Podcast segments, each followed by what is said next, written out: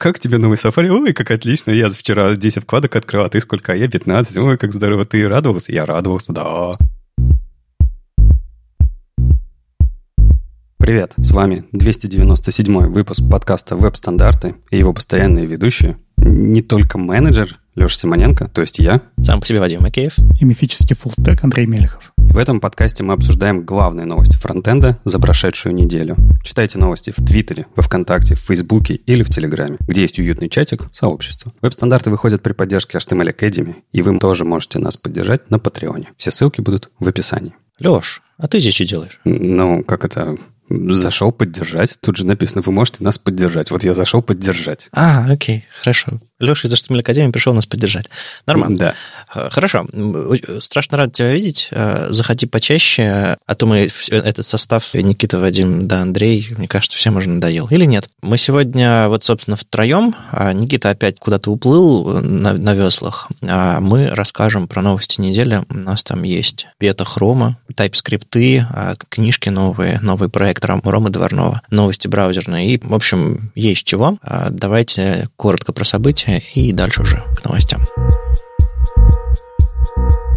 Собственно, это не то чтобы какое-то событие или большой анонс, но, тем не менее, просто напоминаем, что на этой неделе, когда подкаст выходит, будет конференция R&D Tech Conf в Ростове-на-Дону, собственно, 4 сентября она пройдет, а, и там будем мы с Никитой, а, мы там будем выступать, и более того, привезем с собой, что очень давно не делали, мой, мой чемоданчик с микрофонами, и запишем что-нибудь там прямо на месте. А, мы пока не знаем еще с кем, как и когда и где, но, судя по лайнапу спикеров, там, в общем, будет с кем поговорить, и мы обязательно что-нибудь придумаем на месте. Так что ждите спецвыпуск, видимо, с, из Ростова-на-Дону. Мы там что-нибудь с Никитой придумаем. И если вы будете на конференции, заходите с нами, приходите с нами здороваться, я, может, какие-то стикеры стандартов привезу и все такое.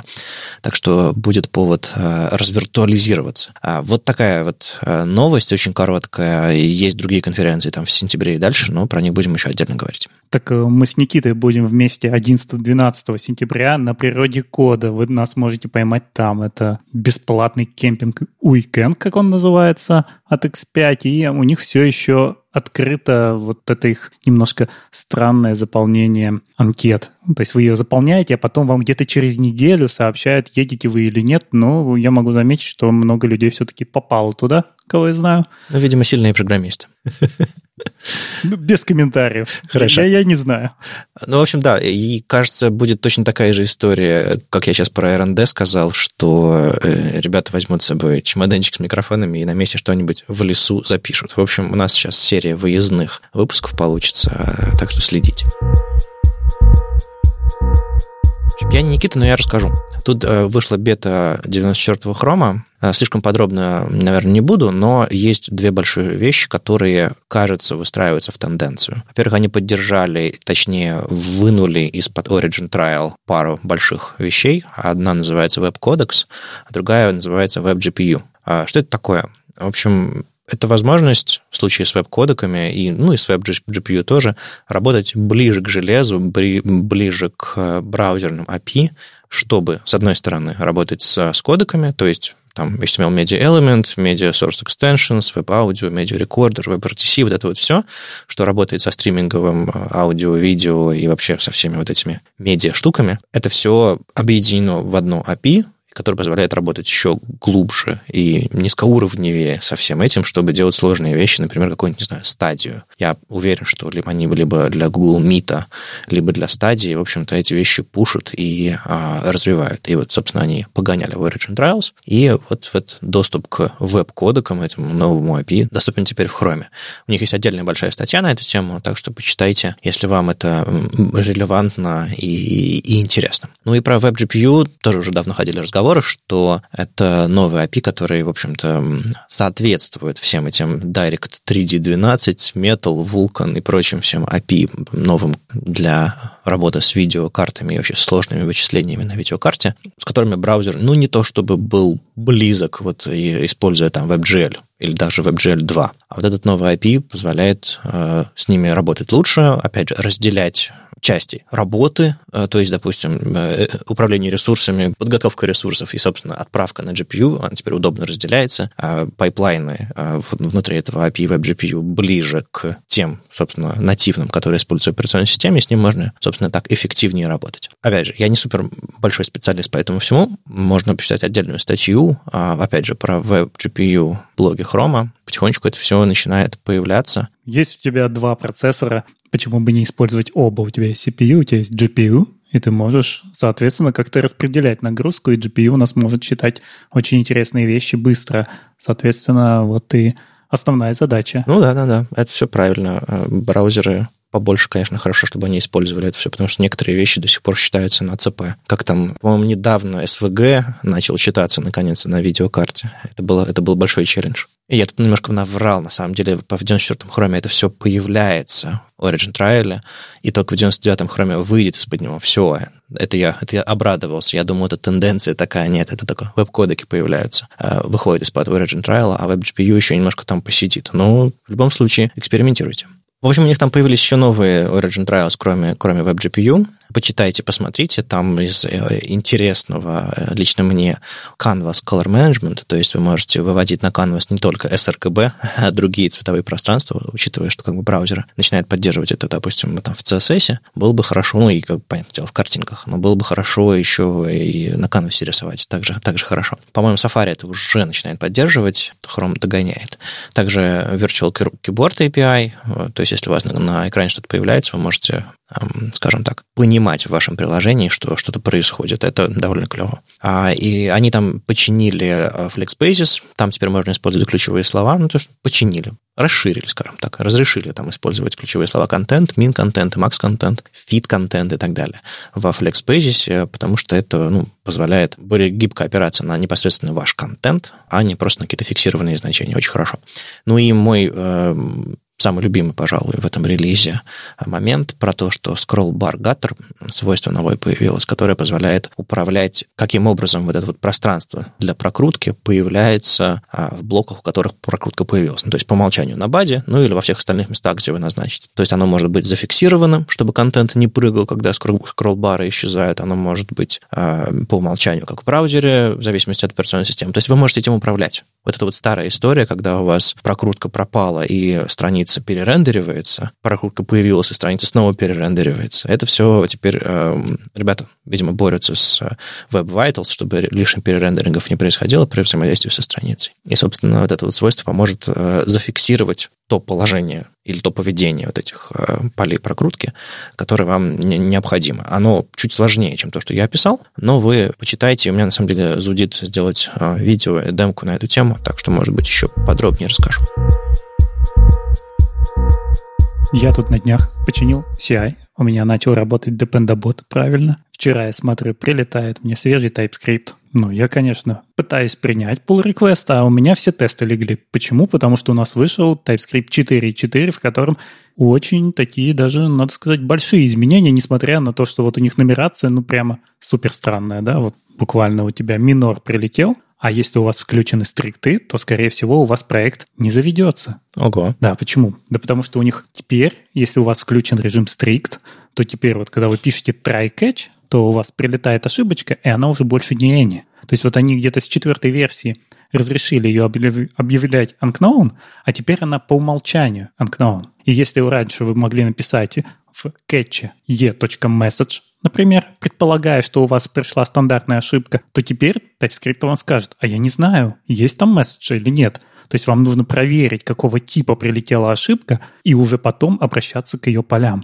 И это поведение, оно включено по умолчанию, если у вас включен режим strict для всего. А хорошие проекты стараются жить как раз на том, что они включают strict ну, мы же такие, это за типа безопасность максимальная. Ну вот теперь придется или везде прописать any, или точечно отключить это поведение. Я не знаю, вот вам это приятное дополнение или вам, в общем-то, никогда и не приходилось обрабатывать разные ошибки, которые прилетают в кетч? Ну, приходилось обрабатывать ошибки в catch, но в, не в JavaScript, наверное, проектах больше, а в каких-то других JavaScript. Не знаю, try catch очень редко в моей практике использовался. Ну, когда ты интерфейсы простые делаешь, я имею в виду, не когда ты делаешь что-то сложное, там, да, понятно. В интерфейсах скорее ты хочешь заглушить какую-то ошибку, которую ты просто и, и не хочешь, чтобы она происходила. Просто это какой-то side effect. Вот. А, а так, да, конечно, происходилось, э, приходилось э, в catch'е выяснять, откуда эта ошибка, от какого она класса отнаследуется и так далее, и так далее. Но это в больших проектах и на бэкэнде вообще, мне кажется, это распространено. И то, что, я как понимаю, TypeScript тебя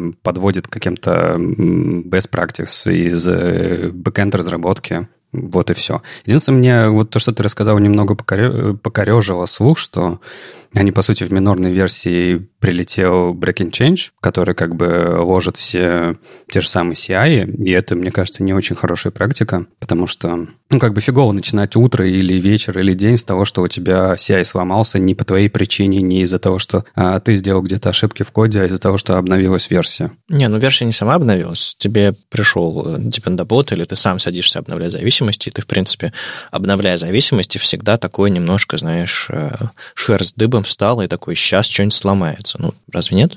Но здесь не вверх, вот в этом проблема. Ну, это да, вот в этом месте, конечно, лажа. Но с другой стороны, знаете, вот люди, которые говорят, давайте засунем TypeScript в браузер, они не понимают, что он начнет развиваться гораздо медленнее в этом случае и по-другому. И потому что вот если браузер бы сейчас вот, э, не знаю, в try-catch сломали, и не бы интернет сломали. А, ну, то есть, несмотря на то, что Леша говорит, что я в интерфейсах особо и не использовал, нет-нет, добывают. Ты там что-нибудь проверяешь, ошибку какую-нибудь глушишь. Вот. Э, я только вот тоже тоже в этом смысле сталкивался. То есть не разбирал ошибку, которая непосредственно там внутри находится. А, но тем не менее, получается, что если мы хотим получать преимущество от языка, который это, двигается быстро и ломает вещи, то ну, нам нужно смириться. А если мы хотим, чтобы он развивался так же, аккуратно, такими же мелкими шагами, а, оглядываясь на совместимость, не сломается ли чего, ну, да, тогда можно и в браузер засунуть, но тогда будут другие темпы, будет другой язык. Но нельзя говорить, что они сломали, потому что, еще раз, в TypeScript есть режим strict. Это строгий режим. Ты его включаешь сам, когда хочешь, чтобы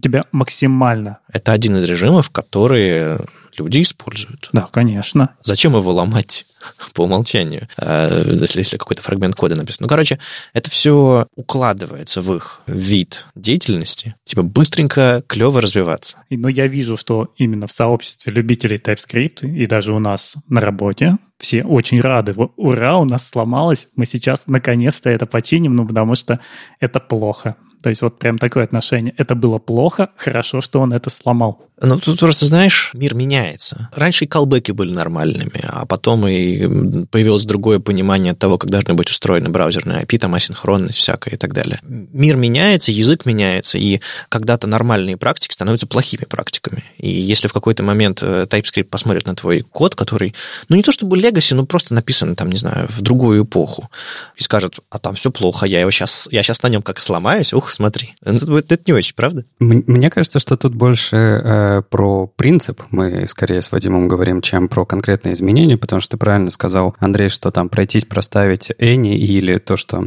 э, это просто дефолт, который должен был быть вообще изначально. Сообщество считает, что просто это ну, какая-то глупая ошибка, что так произошло. Это окей, но практика такая, знаешь, не очень прикольная. Ну, я понял, я понял свою ошибку. Я правильно, Андрей, понял, что TypeScript, он по всем веру не работает, поэтому и наши, наши ожидания к тому, что 4.4 версия не должна обязательно что-то ломать, это наша проблема. Вообще никто не знает, как он работает. У него нету... Ну, у него нет четкого пути развития. Мы не очень понимаем, что на самом деле будет в следующей версии, что такое будет пятая версия TypeScript. Да, вот там изначально у нас есть какие-то анонсы, вот в 4.4 войдет вот это, за этим надо следить, но в целом это не, не такой вот четкий путь, как, не знаю, как у Node.js, где прям вот ты, ты точно знаешь, вот у тебя отрезки в полгода выходит версия, в ней вот это будет, а вот это не успели, а это войдет следующее, здесь мы проголосовали. Нет, здесь... Это Node.js сейчас так развивается, да, а до, да, а, до истории с IO.js наша раньше развивалась совсем по-другому. Она не развивалась. Ну, скажем так, да. да. Ну да. TypeScript развивается, но он развивается со стороны Microsoft. У него нету, к сожалению, каких-то четких вот гайдлайнов, ты спецификации языка, ты ее просто не найдешь. Но про это, наверное, лучше говорить с ребятами из JetBrains, которые занимаются WebStorm, и они прекрасно знают вот эту проблему, когда... Все места, когда оно ломается. У них же свой этот компилятор, да? Да-да, ты вычитываешь это по pull-реквестам. Ну, pull request отличная документация, я не понимаю, в чем проблема. А мне, знаете, такой вопрос, вот, Вадим, ты его частично затронул, то есть есть э, идеи, да, в сообществе гуляют о том, что, ну, если мы все на TypeScript пишем, почему бы это не притащить в браузер? Окей, в браузер целиком не притащишь это, ну, то есть, наверное, попытки есть, идеи есть безумные такие, кто-то, наверное, будет всегда пробовать это, но у нас же есть другой путь, это в примере CoffeeScript, когда просто большинство фич перетащили в JavaScript. Я сейчас не вижу, на самом деле, TypeScript давно с нами, но я не вижу каких-то перетащенных идей с TypeScript в JavaScript. Не будет такого, то же самого, что с CoffeeScript? Ну, мы же помним, что случилось с ECMAScript 4. Э, не все помнят, не все знают, что он существовал. Да, да, да. Начнем с этого. Да. Ну да, ну там же пытались сделать это все. Туда пытались добавить и типы, и э, ну, ну, самое главное, что туда пытались добавить типы. Вот это было просто такое основополагающее, почему он появлялся. И, и все это отстрелили. Но ошиблись. Ошиблись в конкретной реализации, ошиблись во времени, ошиблись в своих силах. Это не значит, что идея плохая. Ну, точнее, статические типы. Вот давайте говорить правильно. Да? Ну, что у нас в JavaScript, в JavaScript у нас есть типы, но они выводятся динамически. Туда пытались добавить статическую типизацию. И, в общем, мне кажется, тут проблема в том, что наш язык, он JavaScript, он существует в такой среде, где статическая типизация просто мешает, угу. что у нас очень много динамики. И вот TypeScript, он живет уже ближе к этому миру, но за счет чего? За счет того, что он транспилируемый. И вся эта статическая типизация, она исчезает, и рантайм у нас бежит уже на динамической типизации. И нам это нужно, потому что у нас скриптовый язык, который работает во внешней среде, там, который прилетает непонятно какие JSON, мы их должны разбирать, типизировать на ходу. И вот оттуда растут все вот эти проблемы. Не, мне кажется, вот по, по следам того, что Андрей сейчас говорит, если уж что-то поменяется, то, возможно, у языка просто появятся два режима, два состояния. То есть он будет компилируемым, интерпретируемым, ну, то есть э, какая-то часть его стандартизированная, которая также спокойно, нормально развивается, и теми же самыми людьми, которые будут предварительно его собирать, а, шипить в браузер, а в браузере уже он будет работать э, по старинке. То есть эм, TypeScript не обязательно засовывать в браузер. Более того, кажется, вообще совершенно незачем, потому что ну, просто по-другому все работает. А, но можно взять TypeScript и сделать его вот таким вот предварительным JavaScript, каким он является сейчас, ну просто э, легализовать это происходящее, а, засунуть его в правильные процессы, и чтобы версия 4.4 не ломала ваши сяйки. Сложно. Мне кажется, что просто сложно, а приживается то, что максимально простое. У нас же тоже было несколько языков программирования в браузере, да? VBScript, а, насколько я помню, ты мог вся, всякие разные странные вещи делать в браузере. Ну, VBScript, JScript, это просто артефакты э, раннего вот этого веба, когда еще можно было добавлять новые технологии в браузер, и ситуация, в которой в одном браузере поддерживается одна технология, а в другом другая, и тебе нужно писать две ветки кода или просто выбирать, под какой браузер поддерживать поддерживаешь. Она тогда еще была, ну, плюс-минус адекватной. Сейчас просто это уже кросс-браузерность, это не приятная особенность твоего приложения, это как бы must-have, иначе ты теряешь часть аудитории. Ну вот, кстати, про упрощение. Еще очень хорошая вещь появилась в новом TypeScript. Это упрощение вывода типов, потому что сейчас нам ну вот буквально до этого релиза нам приходилось очень много писать кода, который связан с тем, что нам нужно понять, какой тип у конкретной переменной, и дальше с ней правильно работать. То есть код какой-то такой странный получается. Вроде бы у нас статический анализатор, но мы вынуждены писать какую-то императивную логику, которая помогает статическому анализатору понять, какой код он анализирует. И вот здесь э, немножко такая странная ментальная нагрузка появляется. Вот те самые тайпгарды. То есть они нам в рантайме вообще не нужны. Uh-huh. Но мы их пишем, чтобы подсказать компилятору, точнее транспилятору, что вот здесь дальше будет определенный тип. И вот теперь это все сильно упростили. Теперь он умеет сам умно понимать, что вот если где-то мы в переменную положили что-то, то вот эту переменную можно использовать как тайп-гарду и позже уже понимать, что вот прилетел именно правильный объектик, а не непонятно какой. То есть уменьшается дополнительный код, который мы пишем только ради того, чтобы подсказать транспилятору. Ну, идеально должно работать, видимо,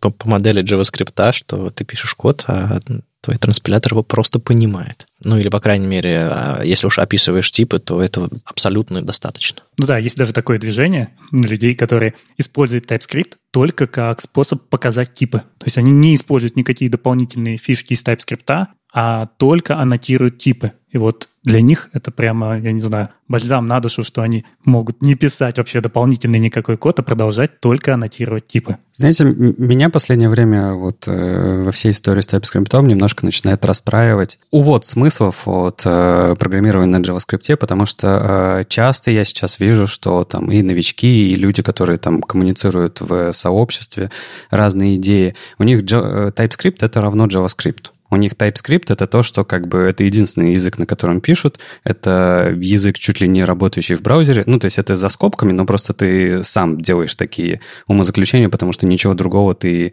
не слышишь и не знаешь. И из-за этого происходит какое-то вот э, смещение. Это вот как э, когда-то было, и, и недавно совсем было, да. Э, люди там jQuery ассоциировали с JavaScript, что если я пишу на jQuery, я пишу на JavaScript. И если я пишу на React, я пишу на JavaScript. Ну, то есть, типа, мне не нужен JavaScript, мне нужен jQuery, или мне не нужен JavaScript, мне нужен TypeScript. Но это не так. И вот это вот перегибы всегда немного раздражают, а я так как э, ну, с новичками постоянно вожусь, то эти проблемы постоянно приходится исправлять у ребят. Ну, я помню, что во времена, когда jQuery считался главным языком, на котором все пишут, ну, вернее, ну, библиотекой, ну, все равно это, это синтаксические какие-то паттерны тоже подсказывало тебе особенности там jQuery как, как библиотеки. Знание JS считалось важным, чтобы понимать, как работает jQuery, чтобы максимально эффективно писать и так далее, и так далее. Аналогично, в принципе, справедливо и для современных программистов на React.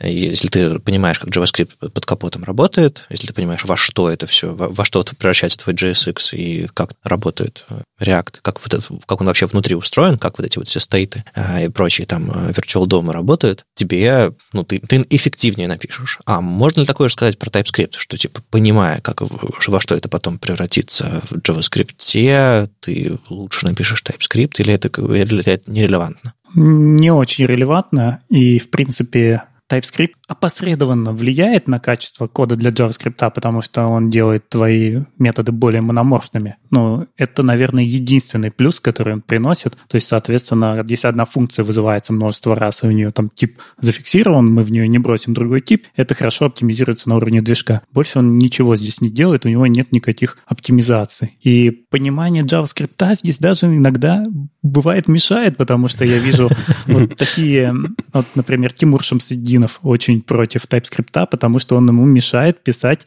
некоторые специфичные хаки, которые позволяют писать JavaScript. И местами вот некоторые вещи становятся невозможными. Ты точно знаешь, что их можно написать на JavaScript, но TypeScript, несмотря что он является вроде бы над множеством JavaScript и декларирует, что любой JavaScript корректный внутри него будет работать, но это не совсем так. Есть такие корнер-кейсы, в которых это не произойдет. Вот, кстати, они тоже у себя вот в свежем релизе добавили там возможность, я не знаю, в словарях использовать символы в качестве индекса. Этого раньше не было. Мы не могли их просто типами описать, соответственно, мы их не использовали. То есть JavaScript это позволяет, но в TypeScript нет возможности это писать типами, и, в принципе, мы часто сталкиваемся с тем, что приходится выдумывать какие-то ужасно сложные типы, чтобы написать то, что я на JavaScript напишу там за 2 секунды. Но мне непонятно, как это типизировать. Просто очень сложно. И ну, некоторые типы бывают такие, что ввести человека вот в проект, вот из-за какой-то отдельной вещи бывает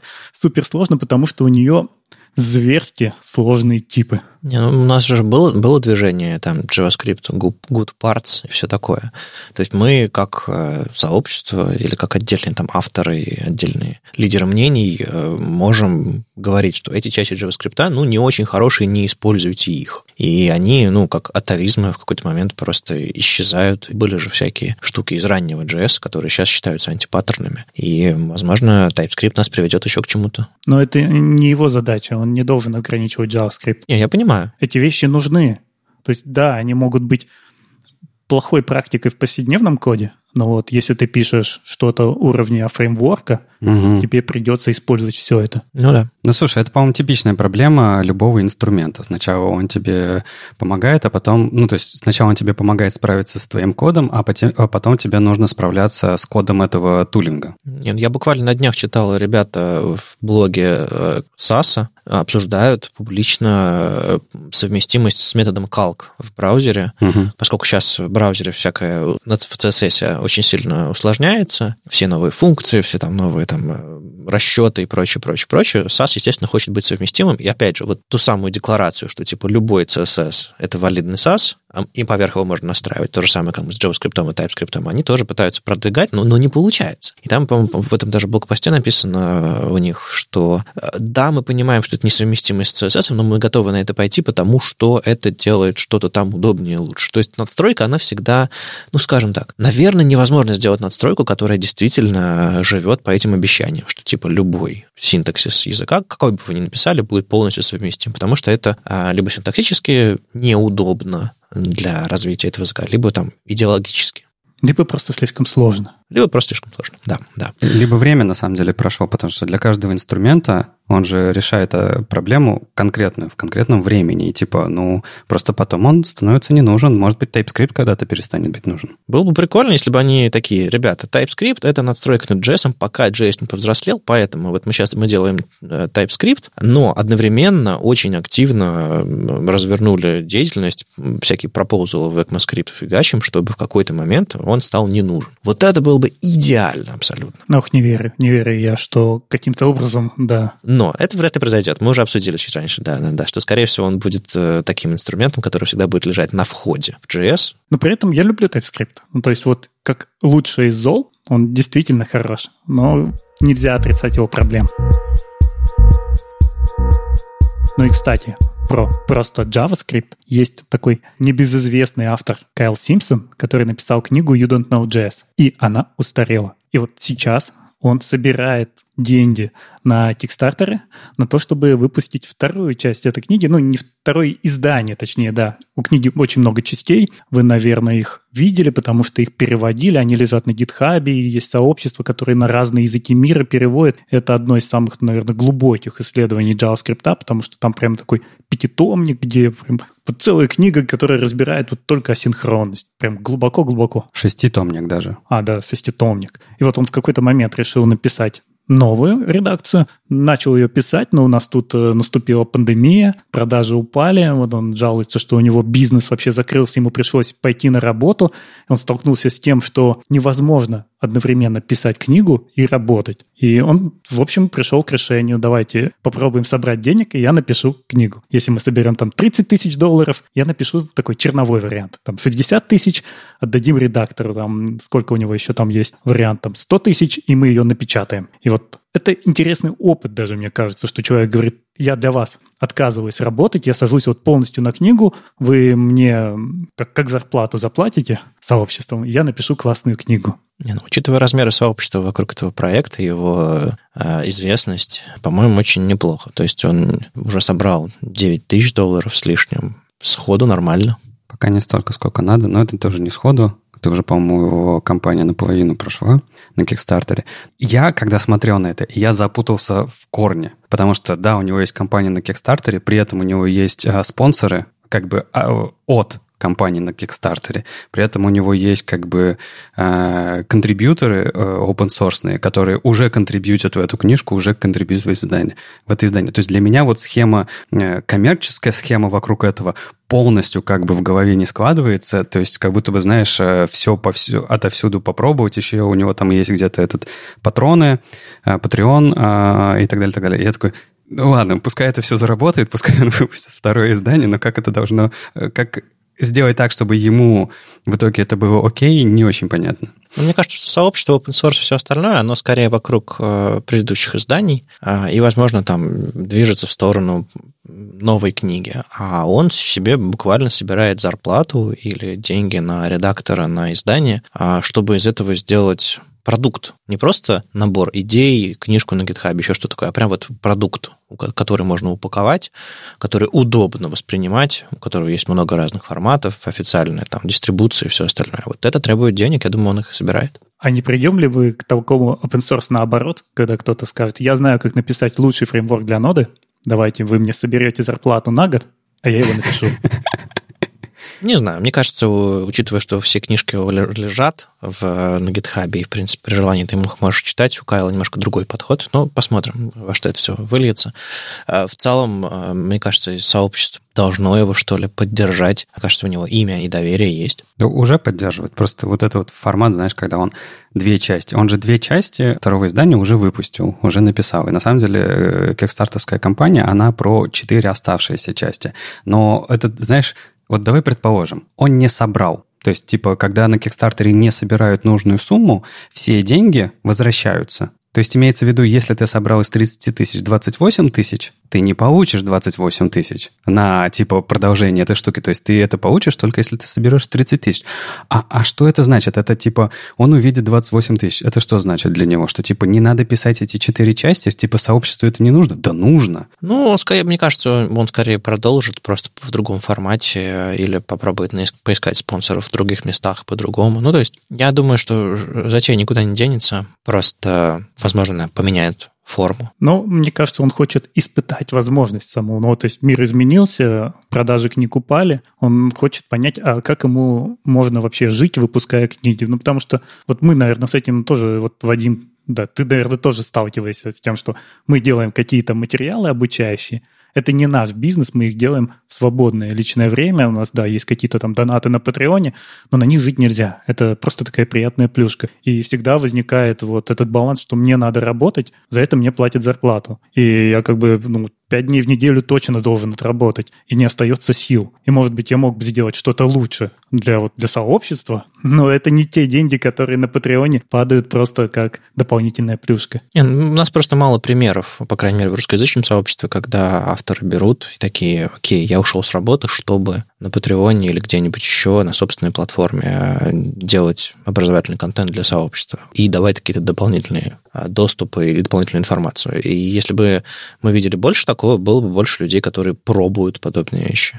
А, ну, а ты разве это просто так сузил до нас? А ты разве считаешь, на Западе таких примеров больше? По-моему, да. Я часто вижу ребят, которые так начинали, но у которых это превратилось в бизнес в итоге. Ну, то есть не осталось угу. вот на, в том формате, про который ты говоришь. Ну, скажем так, я скорее про личность индивидуума, который из этого делает какой-то там а, сначала личный проект, а потом а, приглашает там сотрудников, еще что-то такое. Мне кажется, это все, это все еще достается в том же самом ключе. Просто, ну да, да, это можно назвать уже бизнесом, а не чем-то таким личным. А в любом случае, это что-то такое индивидуальное, авторское всегда остается. Ну, то есть, условно, там, Вест Босс, Крис Койер. MPJ пытался жить на донаты, но в итоге он ушел на работу и перестал выкладывать видео. Этого может быть две причины. Либо у него не получилось, а, либо система не работает. Либо выгорел, да. Вот VSBoss хороший пример. У него это... Ты можешь как угодно на него смотреть, но это бизнес. Ну, да, да. Хороший, да. успешный бизнес для него. Поэтому, да, тут, тут интересно, как это сделать. Вот как, где этот баланс, когда ты чисто вкладываешь в open source, именно в open source комьюнити, да, с точки зрения, и тебе комьюнити поддерживает, и когда ты начинаешь уже от комьюнити отходить. То есть ты все равно делаешь полезное, это же это ж все про одно, да, просто форма разная. Все, да, я, я понимаю, где ты линию провел, да, я, я раньше про нее не думал. Но на самом деле даже тот же самый VSBoss, когда проходит какое-то время, свои курсы обычно выкладывает свободный доступ или еще что-то такое. Ну, понятное дело, что это маркетинг. Это же форма, да-да-да. Ну, интересно, интересно, как вот это найти. И для Кайла Симмонса тоже интересно будет посмотреть. Вот формат, когда книжки можно вот так вот выпускать, полезно, потому что его первое издание, оно очень популярное, на мой взгляд. Мы сами его советуем для новичков. Ну, я регулярно помогаю группам выпускать альбомы своими там контрибьюциями, там два-три раза им доначу э, какой-нибудь выпуск, и там, не знаю, пяток разных альбомов были когда-то выпущены. Ну, если не потому, что я пришел и поддержал, а потому что был, я участвовал в этой компании активно, и э, в музыкальной индустрии это работает. Ну, там, может быть, бюджеты другие, а, и сообщество может быть больше, потому что людей, которые там, не знаю, слушают музыку больше, чем людей, которые пишут код. Ну, это, кстати, это хороший пример, потому что что с музыкой, что с обучающими курсами или книгами. Пока она не сделана, ты донатишь, и ты получишь, когда ее сделают. Когда она сделана, очень много людей просто пиратят. Ну да. Просто знаешь, э, смотри, с музыкой, я сейчас тоже немножко в это погрузился, там сейчас немножко проще все, в отличие от книжек. У тебя альбом уходит? Не-не. Не-не-не. Не, я имею в виду, что э, из-за того, что все отцифровалось, пиратить практически нет никакого смысла. Это до сих пор есть, но самое главное не это. А, ты выкладываешь свои треки, альбомы и так далее, и так далее во все сервисы, там типа ВКонтакте, Spotify, там Apple Музыка, Яндекс Музыка, все что угодно, YouTube. И за каждое прослушивание твоего трека тебе присылают эти системы деньги. Да, там микроскопически, но когда ты вот в большом объеме люди слушают твою музыку, или когда у тебя большой объем музыки, который слушают постоянно, у тебя постоянно начинают капать эти деньги. С книжками огромная проблема с этим, правильно ведь? Мы ведь э, берем книжку, читаем, передаем ее друг другу, читаем, читаем и читаем. Мы за каждое прочитывание, то есть там за каждое прослушивание трека тебе отчисляют. Здесь за каждое перечитывание одной главы автор не получает никаких денег. Ну да. Да, но это же приводит к тому, что выгоднее тогда выпустить музыку, которую вставят в ТикТок. Конечно. И будут слышать тысячами. Конечно. Чем что-то такое для любителей какой-то экспериментальной, хорошей музыки, которых там 10 человек. Не, ну, э, справедливости ради все-таки есть подписочные сервисы, которые дают доступ к книгам, и там они могут э, авторам за то, что их книга находится на полке, все ее читают, получать какие-то регулярные отчисления, но я думаю, это хуже работает. Да, маленькие деньги, да. Ну и, кстати, про open source которые люди делают вне работы, Рома Дворнов выпустил новый инструмент. Это человек, который вечно выпускает какие-то очень крутые инструменты, и всегда всем непонятно, где у него находится время, что выпустить open source, что сделать доклад на 200 слайдов. Нет, давайте будем справедливы. Мне кажется, что большинство инструментов Ромы рождаются не потому, что он такой сидит и думает, что-то я давно не выпускал инструментов, надо придумать задачу себе. Нет, скорее всего, и я был свидетелем парочки таких проектов, у него на работе задача. И он не как обычный человек берет, решает задачу и такой, ну все, следующая задача, поехали. А он такой, я решу задачу так, как никто ее никогда не решал. Я не думаю, что у него такие мысли в голове, но тем не менее. И, и он выпускает какой-то инструмент, который там меняет подход к этой задаче. То есть он просто не, не может остановиться на решении задачи и делает что-то грандиозное. Э, что, в принципе, полезно для сообщества, но мне иногда жалко Ром. Да, он, он, он видит, что нет инструмента, который решил бы его задачу в полной мере, и пишет этот инструмент. Сказал бы, как обычный человек, типа, задачу решить нельзя, нет инструмента. Идем дальше. Вот ты не можешь в тисках зажать что-то, и ты придумываешь фрактальные тиски. Вот это вот Рома Дворнов, он придумывает эти фрактальные тиски, которые позволяют зажать предмет очень сложной формы. Есть, есть такая фигня, как фрактальные тиски? Есть еще в 30-х или 20-х годах придумали. Так, может быть, все-таки расскажем, что Рома да, придумал? Да, да. Мета да, это здорово, он, но что же? Да, он придумал штуку, которая позволяет трекать, как у нас React рендерит страницу и совмещать это с CI. То есть мы можем таким образом более точно смотреть, где у нас какие-то утечки памяти на лишние рендеры. Вот э, глубже он кажется, обещает написать пост, чем это отличается от React Developer Tools. Но я так понимаю, что самое важное, что это все можно строить в CI. Сейчас вышло буквально, вот он выпустил первую версию, и сразу за ней версию, ну, точнее, 0.1, за ней вышла версия 0.2, и сейчас, мне кажется, ему очень нужен какой-то фидбэк, потому что если люди туда пойдут, если начнут пользоваться, это его простимулирует дальше выпускать версию 0.3 и так далее, пока у него не выйдет версия 0, точнее, 1.0. И сейчас у него как раз вопрос, где ему вообще выложить этот инструмент, чтобы он влился в React-сообщество, потому что он пробует куда-нибудь на Reddit пойти, но там вроде как это не особо так хорошо работает. То есть, мне кажется, ему нужно просто подойти к Дэну, Абрамову угу. и сказать, что VDN — это заретвитил. И, и все. Их нужно свести в какой-нибудь англоязычный подкаст вдвоем, чтобы они друг с другом поговорили, объяснились, и сообщество тоже об этом узнало, или какую-нибудь статью совместную написать, или Роме просто отдельную статью написать. Ну, короче, вот интересно, всегда есть две задачи. Сделать хороший инструмент и хорошо про него рассказать. Да-да-да. То есть это, это было бы прикольно, если бы были, знаете, такие менеджеры. То есть ты, види, ты идешь так по GitHub, видишь крутой проект, у которого огромные перспективы, и говоришь, вот моя бизнес-карточка, я сделаю тебя знаменитым. Я буду твоим продюсером. Да, я буду твоим продюсером. Всего лишь э, подпиши вот этот вот чудовищный контракт, который у тебя забирает все деньги. И но зато, но зато... Нет, правда, нужны такие люди, мне кажется, в сообществе. Я думаю, что Рома, во-первых, большой молодец, что он продолжает уже столько лет выпускать э, нужные важные инструменты, даже если они там полностью не приживаются, там каждый его инструмент — это какой-то шажочек вперед, потому что там вокруг его идей, вокруг его концепции как бы двигаются а, люди дальше. И вот то, что вы спрашивали, что ему делать дальше, мне кажется, ну, во-первых, не забывайте, да, э, скорее всего, это исходило из его текущих рабочих задач, Поэтому угу. он точно будет для своих текущих рабочих задач это продолжать делать, для того, чтобы решать свои проблемы и закрывать их, да. И ему просто нужно делать то, что он делает всегда, продолжать рассказывать, вот знаете, так это, бить в одну и ту же самую точку, как вот это было там CSS, э, чем он? CSS Nano, когда он переписывал его... CSSO. CSSO, да-да-да, и внутри стал эм, движок переделывать и рассказывать про него. Как он на базе этого движка потом строил вот эти схемы по изучению. CSS3, которые, да-да-да. Да-да-да, CSS. И он просто приходил на каждую конференцию и рассказывал об этом. Все такие смотрят, блин, Рома, очень круто. Никто это не использует дальше, ну, потому что как бы не очень очень понятно пока как. Но очень-очень круто, все следят, и в какой-то момент ты такой думаешь, у тебя приходит задача такой, да Крома это давно сделал. Я сейчас пойду, заиспользую его инструмент, и все. Вот так это работает. Не, он еще периодически, вот как он там работал с базой данных, это там МДН, угу. а, и у него периодически появляются амбиции сделать что-то такое большое, заметное для всех, а не просто решить какую-то конкретную задачу у себя на работе.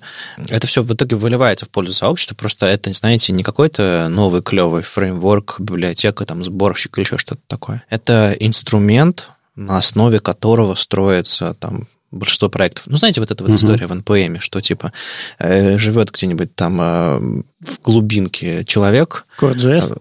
Ну, что-нибудь такое, да, который э, напишет то, на чем основываются все проекты в интернете. И если это появляется несовместимость, он перестает разрабатываться или просто исчезает из NPM, ну, как раньше можно было, э, все такие, ой, а это, оказывается, та маленькая подпорочка, на которой все держится.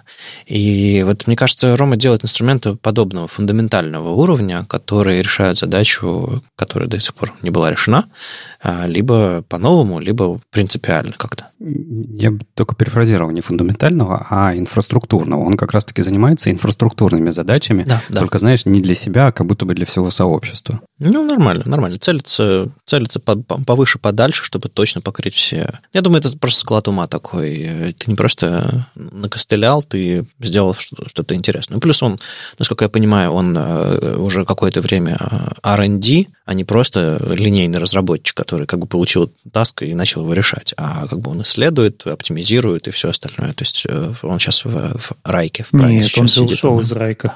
Ушел? Вроде Когда это он успел уже? Я что-то все все пропустил. Вот я не знаю, где он сейчас. А вот, кстати, Леша сказал, что люди не понимают, как этим пользоваться. Я смотрю, что в родмэпе, в бэклоде стоит все еще не сделанная задача написать инструкцию, как использовать эту тулу. Ну так это же типичная проблема. Это типа вопрос, э, знаешь, это на потом. Это всегда так. Не, ну если ты начинаешь свой проект с документации, то э, не всегда у тебя есть шанс его закончить. А, кстати, я зашел на GitHub, он теперь Microsoft. Окей, хорошо. Да, в Праге есть офис Microsoft, если он все еще в Праге. Слушай, так это нам, значит, скоро ждать новых интересных штук в TypeScript? Посмотрим. Надо, надо Рому уже вытащить, давненько он у нас не появлялся, пусть расскажет, как он собирается внедрять TypeScript в браузер или что-нибудь такое. Ужас. Ну, в смысле, Рома молодец. Все. А внедрение TypeScript в браузер – это ужас. Да. Но Рома молодец.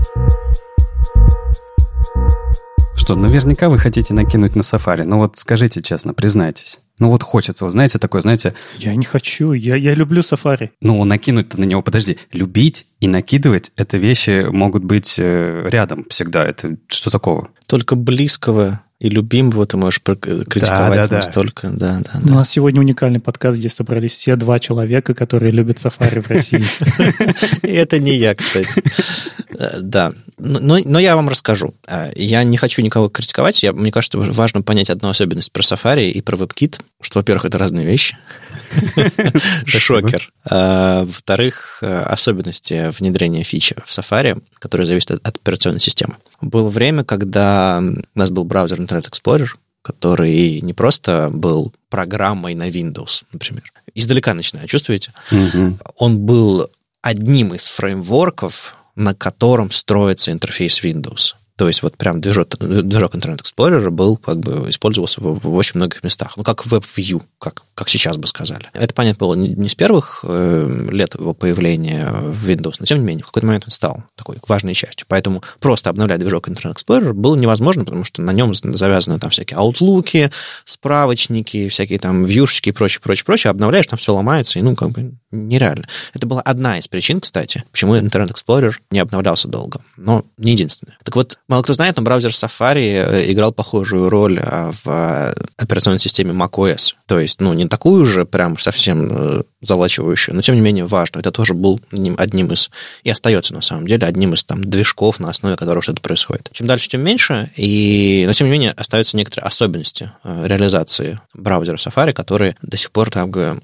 делают разработчикам веба неприятно. А в основе Safari лежит движок, движок WebKit. И если следить, следить просто за трекером WebKit, вы видите, как развивается движок WebKit. Но некоторые вещи, многие вещи, которые э, нужны нам, как веб-разработчикам, шрифты, картинки, там, интерфейс браузера, какие-то фичи, которые они внедряют, там, поддержка Apple Pay какая-нибудь, или, не знаю, там, theme color, который перекрашивает вкладки браузера, это же не WebKit. Это интерфейс браузера, который внутри Apple разрабатывается и использует движок WebKit для каких-то там основных вещей, для рендеринга и прочего. И так получилось, что э, ребята из Apple, и об этом мало кто знает, и, собственно, это суть этой статьи, которая вышла, Джон Хеншоу написал его, что мало кто знает, но картинки, шрифты и видеокодеки браузер Safari не шипит с собой, а берется из операционной системы. В итоге поддержка на уровне браузера, к которой мы привыкли, что типа браузер Safari 14 версии поддерживает определенные возможности. Это не так. Браузер Chrome, браузер э, Firefox, они шипятся, поскольку они кроссплатформенные, а, со всем, что нужно. И рендеринг шрифтов, и кодеки, и все-все-все-все-все. А браузер Safari, он такой, ну, мы на macOS, зачем нам э, шипить все с собой? У нас э, поддержка WebP в операционной системе появилась, она появилась в браузере. И, наверное, это очень быстро, и, наверное, это очень хорошо, но это ломает ожидания от веб-разработчиков. Поэтому, ну, в общем, да, вот мой посыл. Ребята, Поддержка кодеков, поддержка шрифтов, поддержка всего остального зависит от версии операционной системы.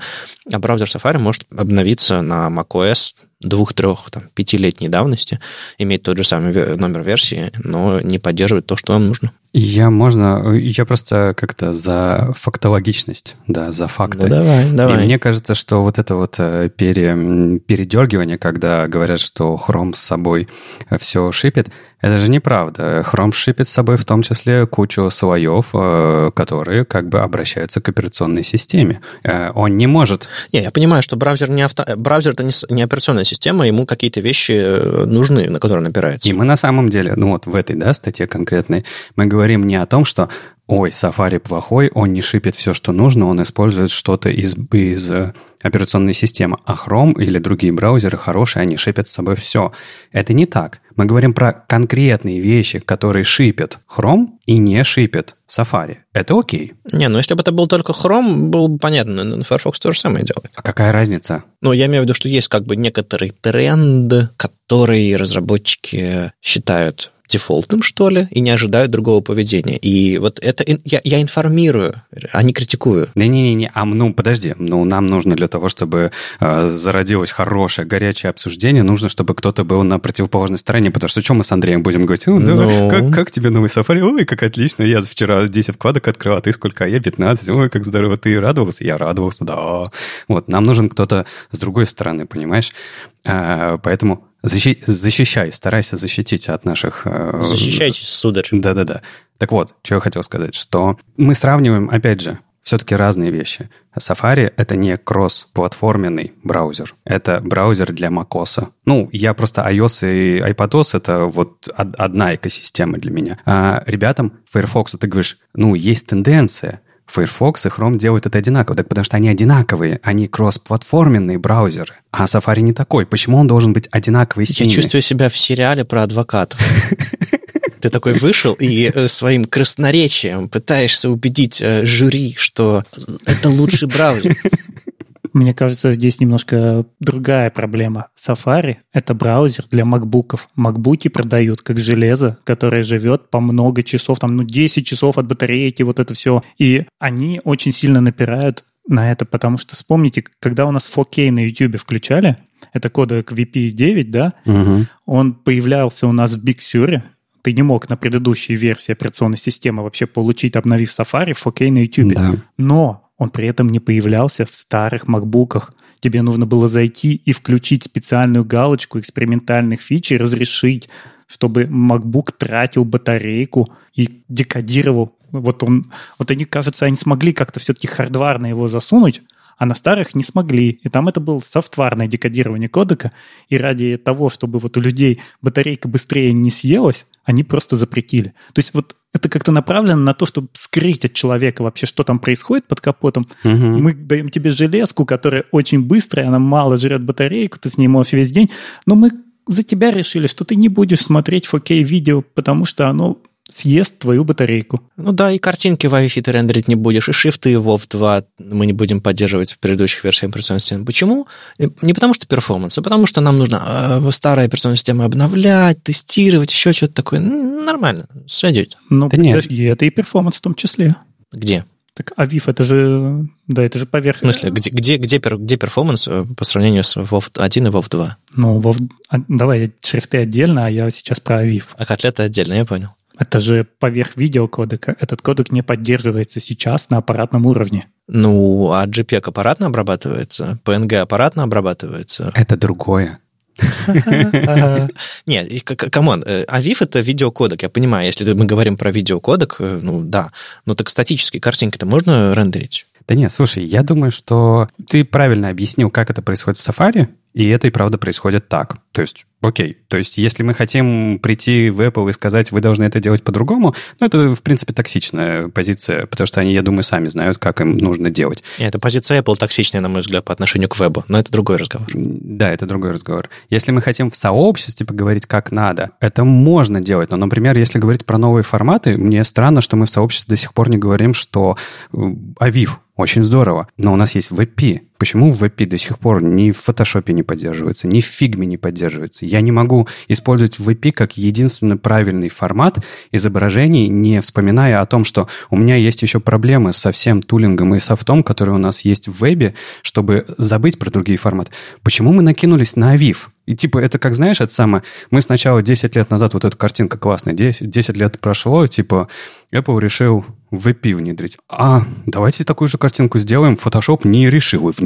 Ему надо еще 10 лет. Где оно все? Ну, э, просто э, очень часто VP и даже, даже AVIF это такой compile target. Это не то, в чем ты разрабатываешь, это не исходник, а это то, во что ты оптимизируешь. И, соответственно, э, нам гораздо важнее сейчас, вот как разработчикам, чтобы браузеры, конечные машины, которые обрабатываются, софт, поддерживали эти новые кодеки. А, а то, как инструменты производства этого всего, нам, в принципе... Ну, то есть я, я кидал в API картинку в, в Figma, да, и тоже такой, типа, а формат не поддерживается. Ну, обалдеть. Э, тоже мне э, умники. Могли бы из операционной системы взять этот слой и поддержать, потому что как бы угу. странно, конечно, но с другой стороны, это кинь PNG, и все будет нормально, у тебя сжатия не будет, ничего не будет. Ну, Пойми, это совсем не то для меня. То есть э, для меня это выглядит так. Мы сделали очень хороший шаг вперед как сообщество. И мы решили остановиться на первом шагу. И мы решили, типа, такие, эта дорожка, окей, эта дорожка запущена, там сделан первый шаг на первую ступеньку, все, неважно, как она дальше идет, идем на другую, соседнюю дорожку. Авив, давайте перейдем на первую ступеньку и тоже забросим это дело. Вот для меня это выглядит именно так. Ай. Смотри, вот э, кодек долго внедряется, и тут вышли новые, появился новый кодек, который лучше его. Ну, Забыли про старый, внедрили новый. Почему бы нет? Ну, так ты знаешь. Нет, правда, я не, я не чувствую... Это же, это, это как, э, знаете, это как наши родители и высшее образование.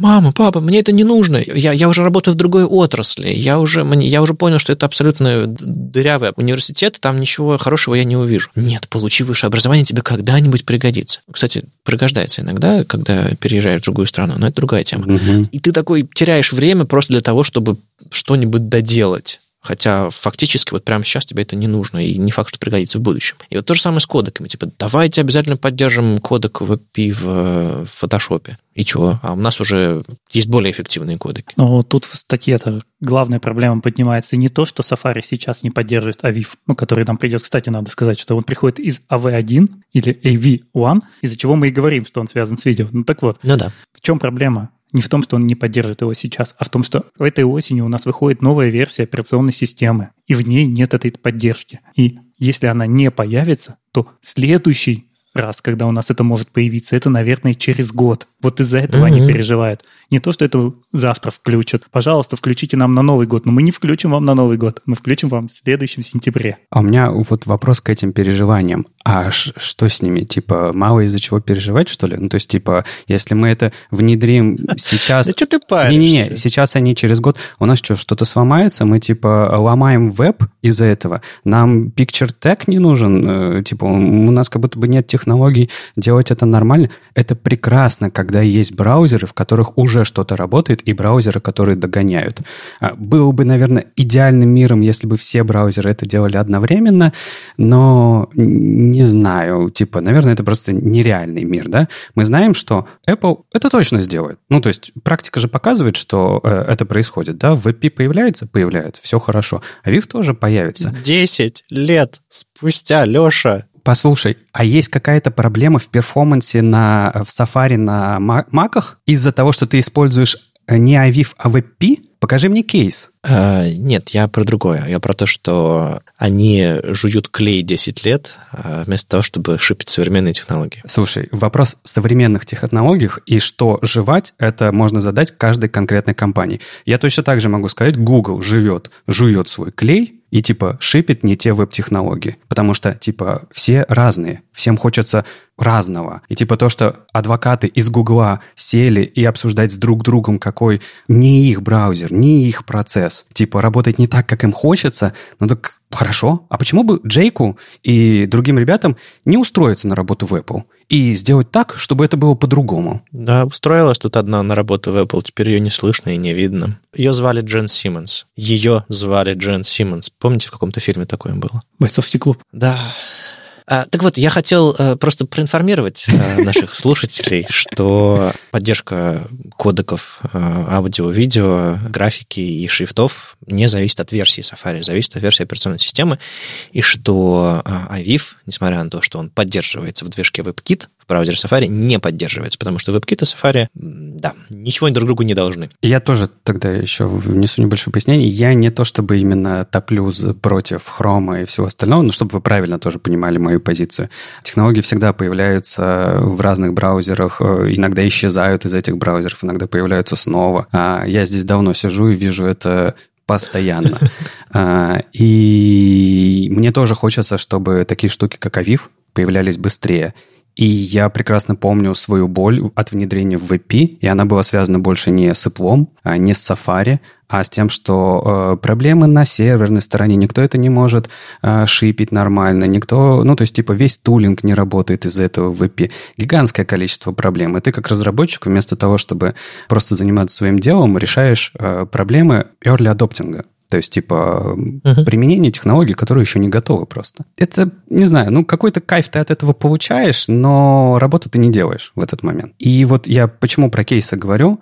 VP сделал уже очень много а, по сравнению с JPEG с PNG. А, Я прекрасно понимаю, что Aviv сделает еще больше, но когда я вижу сайты, где даже VP нету, в сообществе. Именно в том сообществе, в котором мы говорим о том, что почему а, нет поддержки Авифа в э, Safari. У меня вопрос, а типа, ну вот добавят вам эту поддержку. У вас что, все сайты на Авифе будут? Нет, к сожалению. Практика показывает, что большинство разработчиков это не делает, не использует это. Ну, там есть, там был маленький блокер, связанный с WebP, что не было возможности надежно его детектить на фронтенде и делать фалбеки. То есть image set появился угу. в Firefox в этом году совсем недавно, в котором можно типы прокидывать картинок. Я об этом видео отдельно записывал. Но и все. А, то есть тебе нужно использовать back, CDN и еще что-нибудь такое, чтобы все это завести. Фронтендеры такие, да come on, я лучше, лучше JPEG буду использовать, если мне нужно фоновую картинку JPEG uh-huh. дать. То есть вот, вот этот был блокер. И браузеры вовремя не, спох, не спохватили, что, что WebP это не просто контентные картинки. Но хотя для контентных картинок это тоже был, в общем-то, нормальный вариант. И элемент Picture развился не просто так в это время, э, как раз рядом, с рядом с развитием WebP. То есть, в принципе, сделали не знаю, 70% задачи, но 30% доделывали очень-очень медленно. Получился длинный хвост по внедрению, но сейчас-то, кажется, все к этому готово, и у нас новый кодек, и как бы есть как бы консенсус и все остальное, но macOS обновляется раз в год, WebKit обновляется два раза в год, вернее, Safari, простите, угу. и получается, что Ай. А вот, а что получается? Получается, что мы... Получается, мы... что веб не важен для Apple. Не-не-не, нет, снова, подожди. Ты снова, уходишь снова. в другую сторону. Я просто хочу вернуться к разработчикам все-таки, потому что мы же для них говорим. Мы не про Apple uh-huh. говорим, это не подкаст про них. А, что получается-то? Что мы не можем использовать Aviv к этому тезис? А, нет, что мы не можем, допустим, для большой аудитории мобильных пользователей Safari давать такие же качественные и легкие картинки, как э, для аудитории с хрома на Android. Жалко. Просто, а, а тут вопрос, да, вот к фактологичности. А сейчас э, мы делаем то же самое с WebP, мы типа шипим э, замечательные, хорошие WebP картинки, которые гораздо лучше JPEG и PNG на iOS. Нет, кто, кто хочет, тот шипит. Ну вот, вот, кто хочет, то шипит. А по факту получается, что мало кто хочет. А ну, э, этот вопрос, вопрос э, образования, вопрос э, перформанс-культуры в компаниях. Ну да, я с тобой согласен, что даже имея эту возможность, не все ей пользуются, но те, кто хочет пользоваться следующим поколением кодеков, э, форматов. Ограничен, опять же. Ну, слава богу, я не, не думаю, что когда-нибудь это скажу, но, слава богу, у Хрома большая доля на рынке, что э, использование новых технологий имеет смысл. Да. А я все-таки напомню, что у нас есть единственная компания, которая делает и железо, и софт. И именно благодаря этому, благодаря тому, что они думают, как эти кодеки будут жить на уровне железа, а не программно. У меня есть ноутбук, с которым я могу съездить в Москву, вернуться и зарядить его еще через пару дней. Ну, смотри, э, что Google свое железо начинает делать, что Microsoft свое железо начинает делать. Подожди немножко, будет веселее. Да, я думаю, мы увидим очень большие изменения в Гугле и к подходу к вебу. Они тоже начнут думать о совместимости между железом и браузером. Ты звучишь как моя мама, повзрослеешь, поймешь. Не-не-не, ну я про то, что... Ну, слушай, ты же сам видел много изменений и в компаниях, в процессах, а, в вебе именно. И я на самом деле, вот мы как-то всегда упираемся в то, что нам Apple так во всем мешает и так далее, и так далее. Но, по сути, у нас есть два конкурирующих движка в вебе, потому что Firefox считать движком, не знаю. Нет, фактически это движок, вопрос, вопрос в доле и вопрос самостоятельности, да. Да, у компании такие проблемы, что на конкуренцию очень сложно посмотреть. И я бы очень сильно не хотел, чтобы у нас был только один движок. Потому что, да, здорово, мы будем шипить все технологии просто, типа, сегодня придумали, завтра зашипили. Я бы не хотел этого. А если бы это был один движок, и он назывался бы WebKit, ты бы хотел Не-не-не, ты неправильно меня понял. Я как раз-таки очень рад, что Chrome — это такой, типа, э, как-то младший брат, который бежит вперед, такой, мир открытый, сейчас я все увижу и так далее. А этот WebKit такой старший брат, подожди, я тут много видел, э, не всегда нужно бежать, иногда нужно как бы смотреть под ноги ноги, пока ты бежишь. Поэтому давай потихонечку пойдем. А посередине сидят разработчики и такие, господи, когда же они договорятся? А? Когда же они дойдут до, куда, по этой дороге, куда они идут вообще? И про младших братьев у нас сейчас на бэкэнде, собственно, только один движок, который все используют. Это нода, в которой встроен V8, и, в общем-то, другого варианта у нас нет, если мы JavaScript хотим. Гениальные подводки от Андрея. Да-да-да. Да, да, и вот э, просто я постоянно слышу вопросы, а зачем вообще нам нужен Дина? И вот тут на днях как раз выходило видео от тех же самых Джейка Арчибальда и Сурмы, у них есть замечательный этот канал HTTP 203, где они обсуждали Дина. Плюс появилась новость, что Дина теперь проходит вот эти тесты веб-платформы. И это, кстати, прекрасно нам объясняет, зачем нам нужна вторая реализация, зачем нам нужен Dino, когда есть нода. Потому что вот Dino, он сразу был направлен на то, чтобы проходить все эти тесты. То есть стать таким максимально близким к браузеру. Вот была нода, которая решения какие-то свои собственные внедряла много лет. Тут появился Дина, который сказал, нет, нет, мы хотим все стандартное, мы не хотим уходить. Эй, но он пришел на все готовое, на готовую экосистему. И такой типа, «А, а я сделаю правильно. А там, типа, знаешь, весь в шрамах и, и уже уставший от жизни Node.js такой, а, ну давай. Подожди, ты обвиняешь автора, который написал ноду, что он сделал другой движок и сказал, он пришел на все готовое. Эм, получается, да. Да, ну, то есть тот же самый человек, Райан Дал, который когда-то сделал ноду, взял и сделал новое решение. И у нас теперь есть выбор. Вот, вот к чему я подводил. У нас есть выбор. Мы можем использовать Dino, мы можем продолжать использовать ноду. Но даже если вы не используете Dino, вы должны радоваться, потому что Dino влияет на ноду. Мы сейчас видим очень большие движения в ноде в сторону стандартизации. Давайте затащим веб-стримы, давайте у нас заработает фетч, давайте у нас будут работать модули, и мы отстрелим этот CommonJS и забудем. И они двигаются к одному и тому же. То есть вот практически вот чтобы вот мы одни и те же модули, которые мы написали для браузера, могли кинуть на бэкэнд, и они заработали. Но Dino идет на шаг впереди. То есть они еще сказали, а давайте отстрелим NPM. Нам не нужно централизованное хранилище. У нас браузер может откуда угодно забирать вот эти самые модули.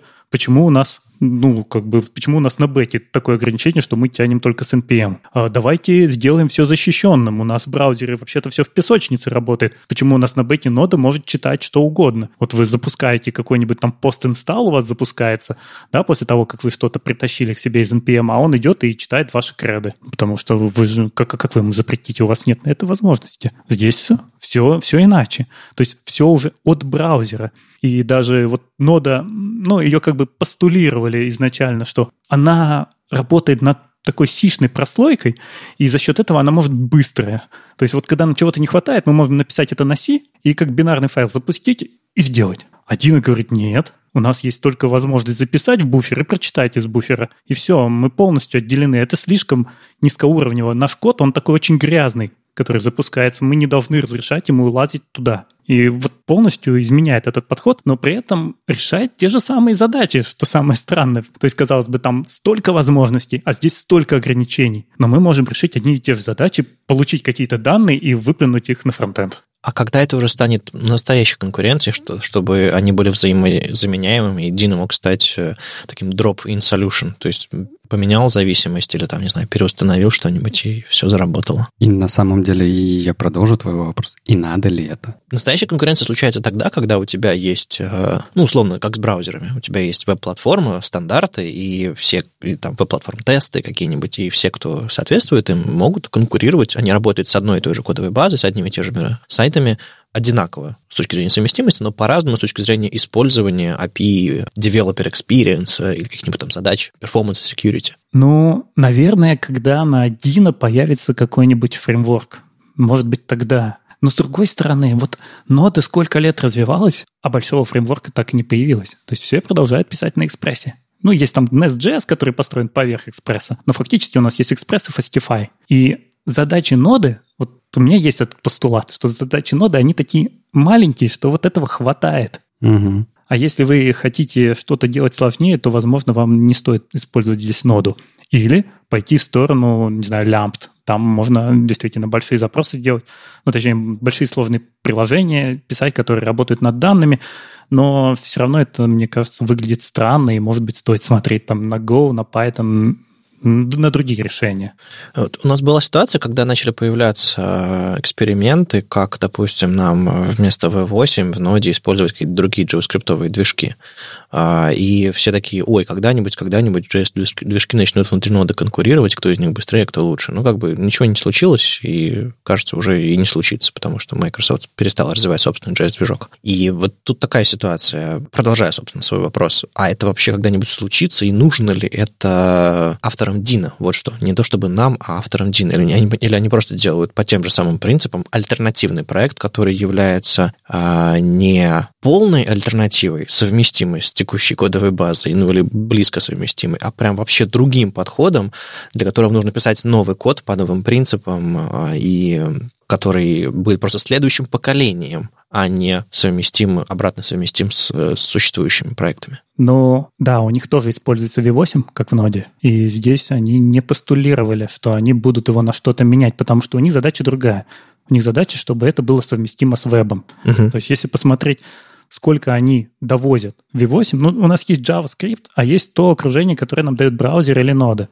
И именно поэтому вроде бы движок один и тот же, а оно не запускается. И вот, да, как раз чем ценно видео, они там разбирают, ребята, ну, Джейк Арчибальд Сурма, что, что мы можем уже запустить на Dino. И это в том числе, кстати, и Navigator GPU, про который мы сегодня говорили, потому что мы же можем использовать графический сопроцессор для вычислений. Пожалуйста, он там работает. Это и Local Storage, и Windows события. Тот же самый Windows Alert, кстати, работает. И э, там WebAssembly, и, и Global This, все, все это есть. Подожди, подожди, а, а, алерт это же часть э, интерфейса. Где там интерфейс? Они это выводят просто в виде строки. У тебя ты можешь таким образом прямо из Дина вывести командной а, то строке. есть для, для, тех, кто скуч... для тех, кто до сих пор отлаживает алертами, ты можешь вместо консоль лога... Вместо out. И конфирм, и промпт он поддерживает. Господи, прикольно. Просто это тебе выйдет прямо в строку. Вот нода так не умеет. А здесь ты можешь взять, то есть полностью, полностью, вот они о чем и говорят. Вы берете тот же самый скрипт, который вы писали для браузера, Ого. и он у вас запускается, только интерфейс это CLI,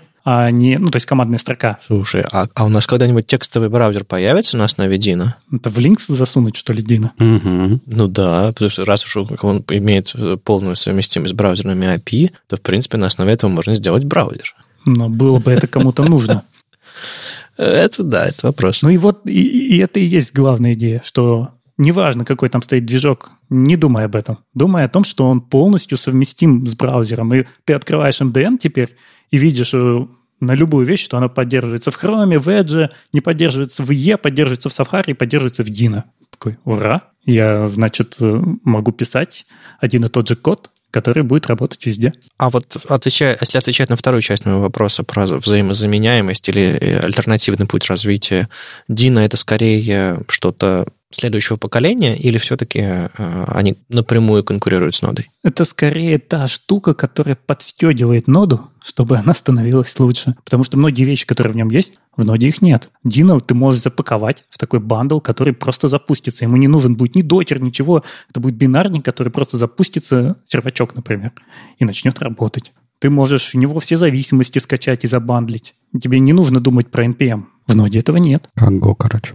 То есть ты не думаешь, что Deno когда-нибудь заменит ноду, он скорее будет подстегивать, потому что нода настолько плотно сидит на том месте, где она есть, что она почувствует э, опасность и начнет развиваться в ту же самую сторону, чем будет заменена э, Deno. Да, я думаю так, потому что ну, все-таки столько лет, столько кодовой базы, столько решений, а новые решения вот сейчас все чаще смотрят на serverless, на лямбды, и, возможно, вот, вот они, вот я верю, что вот такие решения заменят ноду. То есть скорее эпоха закончится, чем э, ноды, чем ее успеют э, в рамках следующей эпохи или там в рамках текущей заменить. А, ну, знаешь, у нас есть еще очень интересный рынок десктопных приложений, которые сейчас работают на ноде. И вот если туда зайдет Дина, вот здесь у него вот это интересно, о- да. очень интересные перспективы. Именно из-за того, как он написан. Вот, вот в это верится, что у нас появится не электрон, а какое-то решение, которое в качестве движка использует Dino. Это сейчас очень напоминает именно экспериментальный проект для того, чтобы показать, как может работать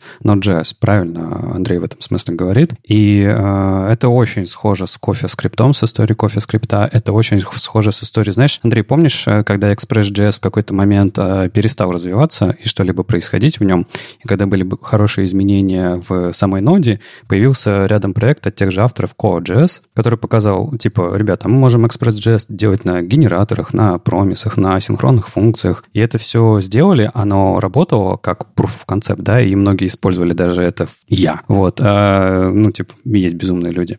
Вот, а потом Express.js такой, типа, а, да, мы поняли, спасибо, вот сюда нам надо развиваться. Такие взяли, это все заиспользовали у себя, Code.js загнулся, потому что, как бы, смысл от него перестало. Но там и TJ ушел вообще из JavaScript, поэтому главный драйвер ушел. Да, и Express.js как бы стала делать то же самое. Мне кажется, что с Dino вот очень похоже на это, потому что это не какой-то конкурирующий движок, на мой взгляд. Ну, надо надеяться.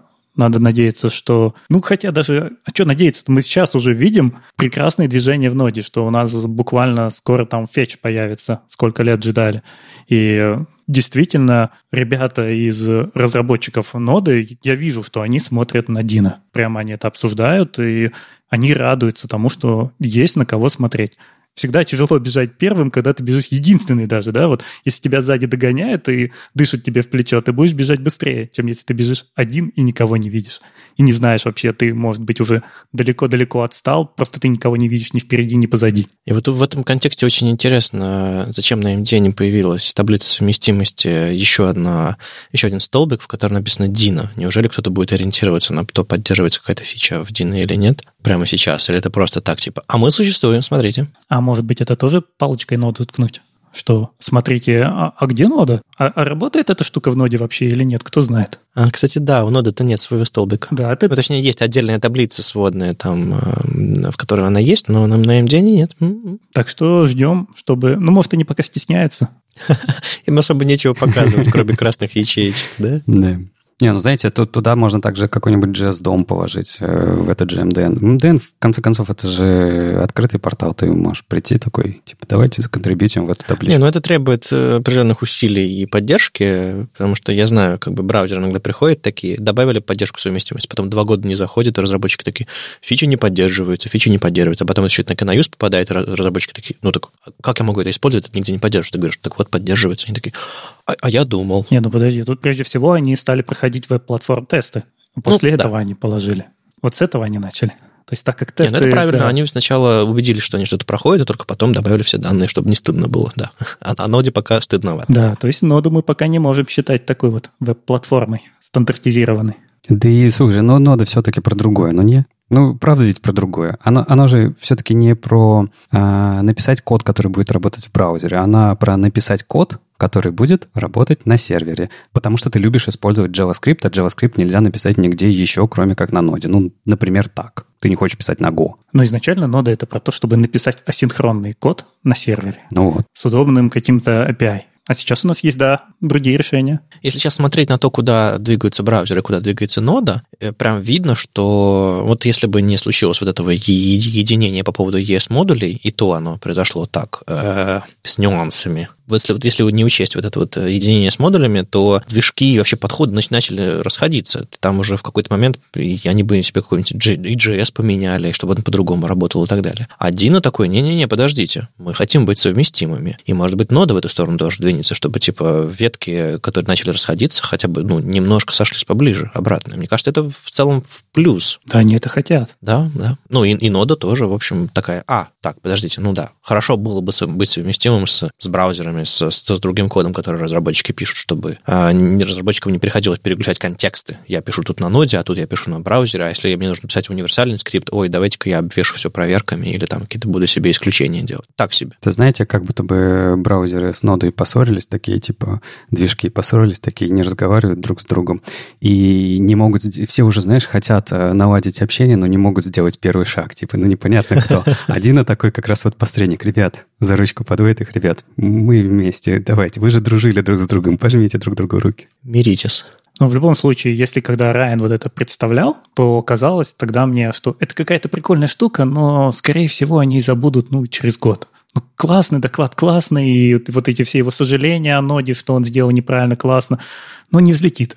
А вот сейчас мы видим, летит, и они деньги получают, и уже который год ее пишут, и вот прям про нее все больше и больше слышно, и это радостно. С вами был 297 выпуск подкаста «Веб-стандарты» и его постоянные ведущие не только менеджер Леша Симоненко, сам по себе Вадим Макеев и мифический фуллстек Андрей Мелехов. Слушайте нас в любом приложении для подкастов, на YouTube, во Вконтакте и не забывайте ставить оценки и писать отзывы. Это помогает нам продолжать. Приходите обсуждать этот выпуск в наш чат, а если вам понравится, что мы делаем, поддержите нас на Патреоне. Все ссылки в описании. Услышимся на следующей неделе. Пока. Пока. Пока.